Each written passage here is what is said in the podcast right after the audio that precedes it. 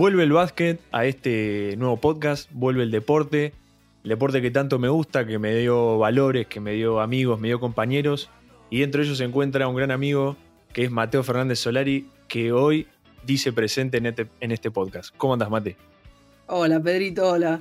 Un gusto, un gusto y un privilegio, se podría decir, estar en, en este podcast. Eh, nada, la verdad, muy contento, muy contento de, de poder volver a compartir un rato con vos, que hace... ¿hace, ¿Hace cuánto no, no compartimos cancha o compartimos algo? Hace, sí, fácil. Eh, compartimos cancha, pero yo en la tribuna y vos jugando. No, no, no, no, por favor. Che, Mate, bueno, hoy, eh, hoy Mate nos viene a hablar de, de, todo lo que es obviamente el básquet, pero desde una mirada distinta. Hoy viajamos para, para Estados Unidos, pero bueno, no me quiero adelantar mucho eh, para que se los cuente él y como siempre, antes de todo, presentate Mate para los que no te conocen. Bueno, como dijo Pedrito, mi nombre es Mateo Fernández Solari, tengo 20 años, eh, jugué toda mi vida al básquet desde muy chiquito, tuve la suerte de compartir cancha con, con Pedro un par de años en Apostá. Juego desde los tres años. Eh, nada, tuve la suerte de, también estar un par de años en la Liga de Desarrollo en Bahía Básquet. Eh, y bueno, nada, ahora hace ya un año y un par de meses que estoy acá en Estados Unidos, continuando con, con nada, con mi carrera deportiva y también universitaria, así que muy resumido y muy rápido, eso es. Perfecto, perfecto. Bueno, Mate, vos dijiste que arrancaste a jugar a, a los tres años. Hacenos, contanos, eh, no hace falta resumir, pero contanos eh, cómo arranca eh, esa pasión por el básquet, cómo fueron tus inicios, cómo fuiste avanzando. Contame cómo arranca todo. La verdad que yo fui siempre un, un culo inquieto, por así decirlo. y, y, la verdad que, que nada, me gustaba hacer mucho deporte, tenía la, la suerte de que me podía defender en todos. Eh, y un día yo vivía en, en, Patagonia, cerca del Club Nacional. Y, y nada, mi viejo, mi viejo jugó eh, mucho tiempo al básquet, eh, es muy fanático del básquet también. Y nada, y un día me, me llevó a jugar a, ahí, que queda por, por cercanía justamente al Nacional. Y, y nada, arranqué desde el primer día, me encantó. Me encantó, pero mal. Y todos los días quería ir y siempre pensaba en eso y nada, era como que ya desde chiquito dije, no, esto, este es el deporte que quiero hacer. Así que nada, arranqué ahí, estuve, creo que fue medio año. Después como nos mudamos al centro, eran apostados San Lorenzo, pero nada, decidí en apostar y, la verdad que no me arrepiento ni un poco. Eh, a partir de ahí, uf, justo, justo hoy me estaba poniendo a, a editar un video de nuestro viaje a España, los cadetes A, nada, nada. Es increíble. Miro para atrás y los recuerdos que, que tengo con la postada, con los chicos, es, es, hermoso, es hermoso. Después, ¿cómo, cómo llega eh, todo el tema de, de, la Liga de Desarrollo de Bahía Básquet? Nunca, nunca la tuve, lo tuve muy, muy claro, pero sé que Pepe fue a eh, nuestro argentino 2017 en Santa Fe, jugamos la final justamente contra este equipo, contra Santa Fe local. Y estaba Pepe, estaba Brusino, era un. Jugamos de visitante, como 3.000 personas. Y justamente eh, Pepe, la cabeza de básquet, estaba ahí entre. Creo que estaba como cinco asientos nuestros. Y después de eso, o sea, justo ese partido, bueno, ganamos toda la, la movida, obviamente festejamos y eso. Y la verdad que yo tuve un gran, un gran partido. Viniendo del banco, fue algo por ahí inesperado para, para el resto, ¿viste? Un chiquitito, del otro lado había siete selección argentina, era como medio, ¿y este, ¿y este nano qué hace? Claro, sí, Pero sí. bueno, como que ahí Pepe, creo que sí, fue ese partido y después un, fue un, a ver un partido a la liga, a la liga de cadetes en Pacífico, que también ganamos un doble en el último segundo. Y nada, después de eso me contactó unas vacaciones de invierno para arrancar a entrenar, pero yo estaba en la, o sea, yo estaba yendo a la, la escuela. Pero obviamente, imagínate, en ese momento estaban, en el equipo de Liga de Desarrollo estaba Facu Corbalán, Los Sánchez, Arens, eh, los Baulet que a veces entrenaban con nosotros, eh, había llegado Lea Bolmaro, Lugarini, eh, bueno, el mismo Fede, Marini. No, no, era un equipo y dije, yo esto no me lo pierdo por nada. Y nada, empecé como una, como una prueba o entrenando nada más pero, mm, eh, no sé, eran las 8, las 8 y cuarto y yo me retiraba, me retiraba de la escuela. Em, pero solo entrenar, yo no era parte del equipo, estaba entrenando. Y nada, después como creo premio también al esfuerzo y a que también me estaba yendo bien, eh, me ofrecieron la oportunidad de jugar y, y nada, por suerte me fue, o sea, me fue muy bien, estuve muy contento y tuve la, la oportunidad de repetir. Así que nada, creo que fue más una cuestión de persistencia y que ellos vieron que yo quería, quería ganarme un lugar ahí. Perfecto, clarísimo, clarísimo, Mate. Eh, bueno, y después viene todo este tema de, de lo que vamos a hablar hoy. Eh, ¿Cómo surge todo esto de, del básquet universitario? ¿Por qué decidiste hacerlo? ¿Qué te llevó a tomar la decisión? ¿Cómo arranca toda, toda esta movida? La verdad que justamente arranca todo en, Bahía Básquet. Em, al estar en contacto diariamente con una persona con la cabeza como Pepe y con los proyectos que, que él tiene y el peso que tiene su nombre, no solo en el básquet nacional e internacional, me ayudó mucho a abrir la cabeza y, y al decir, wow, yo quiero seguir su camino. Obviamente salvando las distancias. Que él estaba jugando en la Universidad de Temple División 1 y yo que tenía que empezar de abajo porque sabía que no, no se me iba a hacer tan fácil. Pero bueno, ver eso, ver eh, a Fac que se estaba preparando y ver que yo también, obviamente, yo, mi idea es poder seguir jugando al básquet toda mi vida o hasta el momento en que mis piernas o mi cuerpo no me dé más.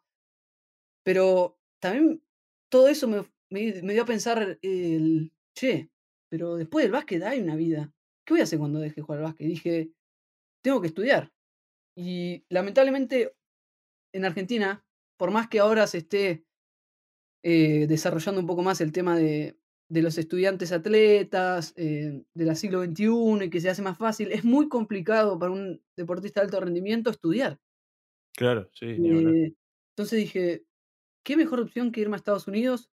Estar en, obviamente, lejos de casa, pero hablando otro idioma, jugando al básquet y estudiando en una universidad acá. Eh, dije, ¿es esto lo que quiero para mi vida? Y nada, empecé, empecé, a, no me acuerdo, a Facu Arens, le llené acá esas preguntas a Pepe cuando podía, le preguntaba. Eh, y nada, empecé a estudiar un poco más, a meterle un poco más. Y nada, eso fue como el motor que me impulsó, lo que me impulsó justamente a, a decir, quiero hacer esto. ¿Y hay alguno, o sea, cómo, cómo se puede ir a hacer lo que hiciste vos? ¿Hay algún requisito? ¿Todos lo pueden hacer? Eh, no sé, ¿hay, algo que, que, te permite hacerlo específicamente o, uno lo puede hacer libremente? ¿O es como una visa work and travel, como te, para ponerte un ejemplo? Sí, eh, o sea, vos, vos puedes aplicar, ponele, vos puedes buscar ahora cualquier universidad de Estados Unidos y puedes aplicar. Eh, se te, van a contactar todo el tema. Puedes, o sea, vos puedes venir como deporte, como no. Acá hay millones de estudiantes internacionales que solo estudian. Pero bueno, obviamente el deporte ayuda con el tema económico. Y nada, vos aplicás, empezás a contactarte con gente de, de admisión, admisiones, se dice acá literalmente traducido, y te empiezan a ayudar en el proceso. Después tenés que sacar un turno en la embajada para hacer la visa y cuando te la aprueban ya está. O sea, no, no es gran, gran problema. El tema es que después te, te piden muchos papeles, el tema de, de los seguros, de mm, si tenés que pagar el banco, de que los sponsors, de que... Eso sí, eso sí es medio pesado. Te piden muchos papeles de todo, pero después, eh, o sea, vos lo puedes hacer, puedes contactarte con cualquier coach. Hoy en día buscas la universidad, buscas el deporte y te aparece hasta el mail del, del cuarto asistente del equipo de cualquier deporte. Entonces es como que está muy facilitado, no es, no es tan necesario, obviamente una empresa te puede facilitar un poco, pero, pero cualquiera lo puede hacer desde su casa. Perfecto, perfecto. Bueno, y el básquet en sí, el, el básquet universitario, eh, ¿cómo lo ves vos? Eh, ¿Cómo lo, lo valorías? Eh, ¿Cómo te encontraste es un básquet competitivo, te resultó igual que el que jugabas en Apostado, en la Liga de Desarrollo, ¿cómo, cómo te enfrentaste a eso?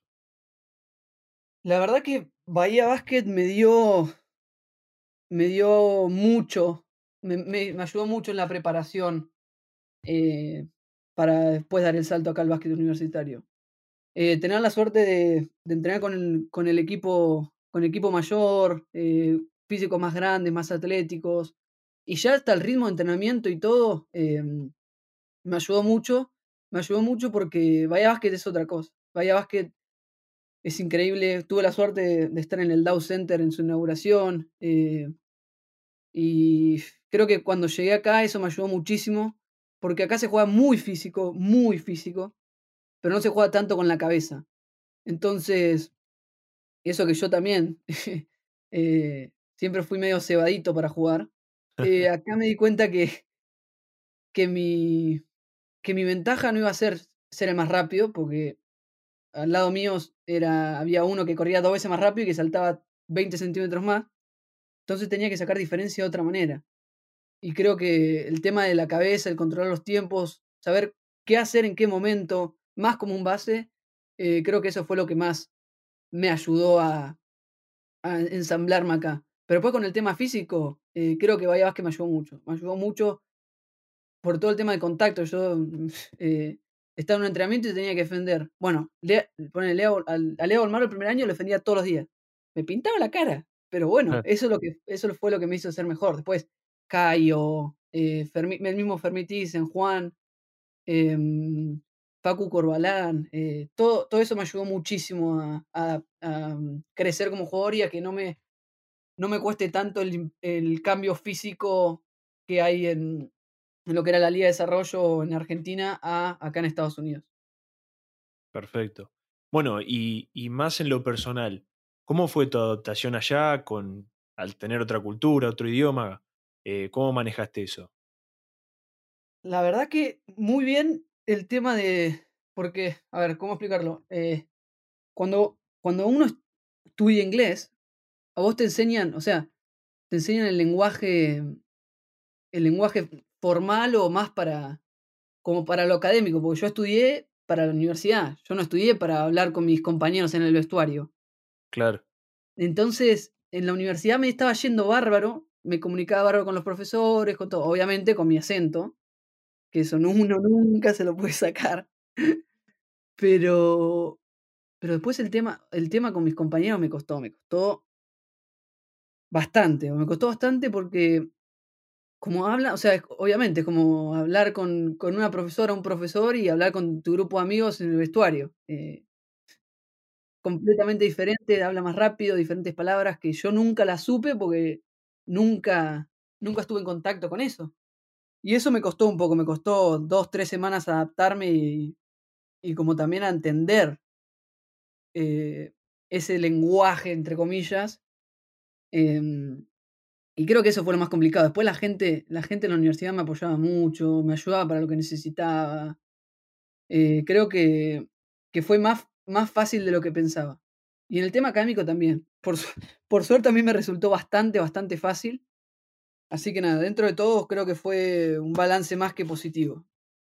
Qué bueno, qué bueno. Bueno, Mate, para, para cerrar y, despedirnos, vos, ¿qué recomendación le, le, darías a alguien que está eh, en la misma situación que estuviste vos hace un tiempo, que no sabe qué hacer si, y tiene por ahí ganas de, de irse afuera, de, de, no dejar de lado el básquet? ¿Qué recomendaciones le darías vos? ¿Qué consejos? Y a ver, yo creo que. que. Mm, bueno, primero uno tiene que estar decidido a lo que hace. Porque si uno. Mm, si uno va a medio camino, en este caso no va a funcionar. Eh, uno tiene que estar completamente decidido en lo que uno quiere. Y, y convencido de que ese es el camino para cada, eh, para, para cada uno. Entonces, bueno, creo que primero es eso, el estar convencido de lo que uno quiere hacer. Y después el meterle, es obviamente, entrenar mucho, eh, crecer mucho en ese sentido deportivo, pero también eh, hay que meterle al, idioma, pues si acá no, o sea, si no, no te puedes comunicar, no sabes qué, o sea, cómo expresarte, no, no vas a, lamentablemente no llegas a ningún lado. Obviamente que acá te ayudan, que acá vas a aprender muchísimo más, pero creo que esas tres cosas son claves. El idioma, el estudiar, el estudiar antes de venir bueno, el desarrollo deportivo, en sentido de meterle más que nunca, porque acá los entrenamientos por ahí te levantás a las 5 de la mañana, o sea, por ahí te acostás a las 10 y al otro día a las 5 tenés que estar arriba en, el gimnasio o en la cancha o en donde sea. Y, bueno, y por último también eso, estar convencido, estar convencido de lo que uno quiere porque es mucho esfuerzo. En mi caso fue mucho esfuerzo también de mi familia, de, mi novia, de mis amigos, em, que siempre por suerte me ayudaron y me, empujaron cuando por ahí estaba un poco así como decaído, que no estaba 100% seguro. Eh, porque es un esfuerzo grande para todos y uno no puede hacerlo a medias. Es una de esas cosas que o vas a todo o vas a nada.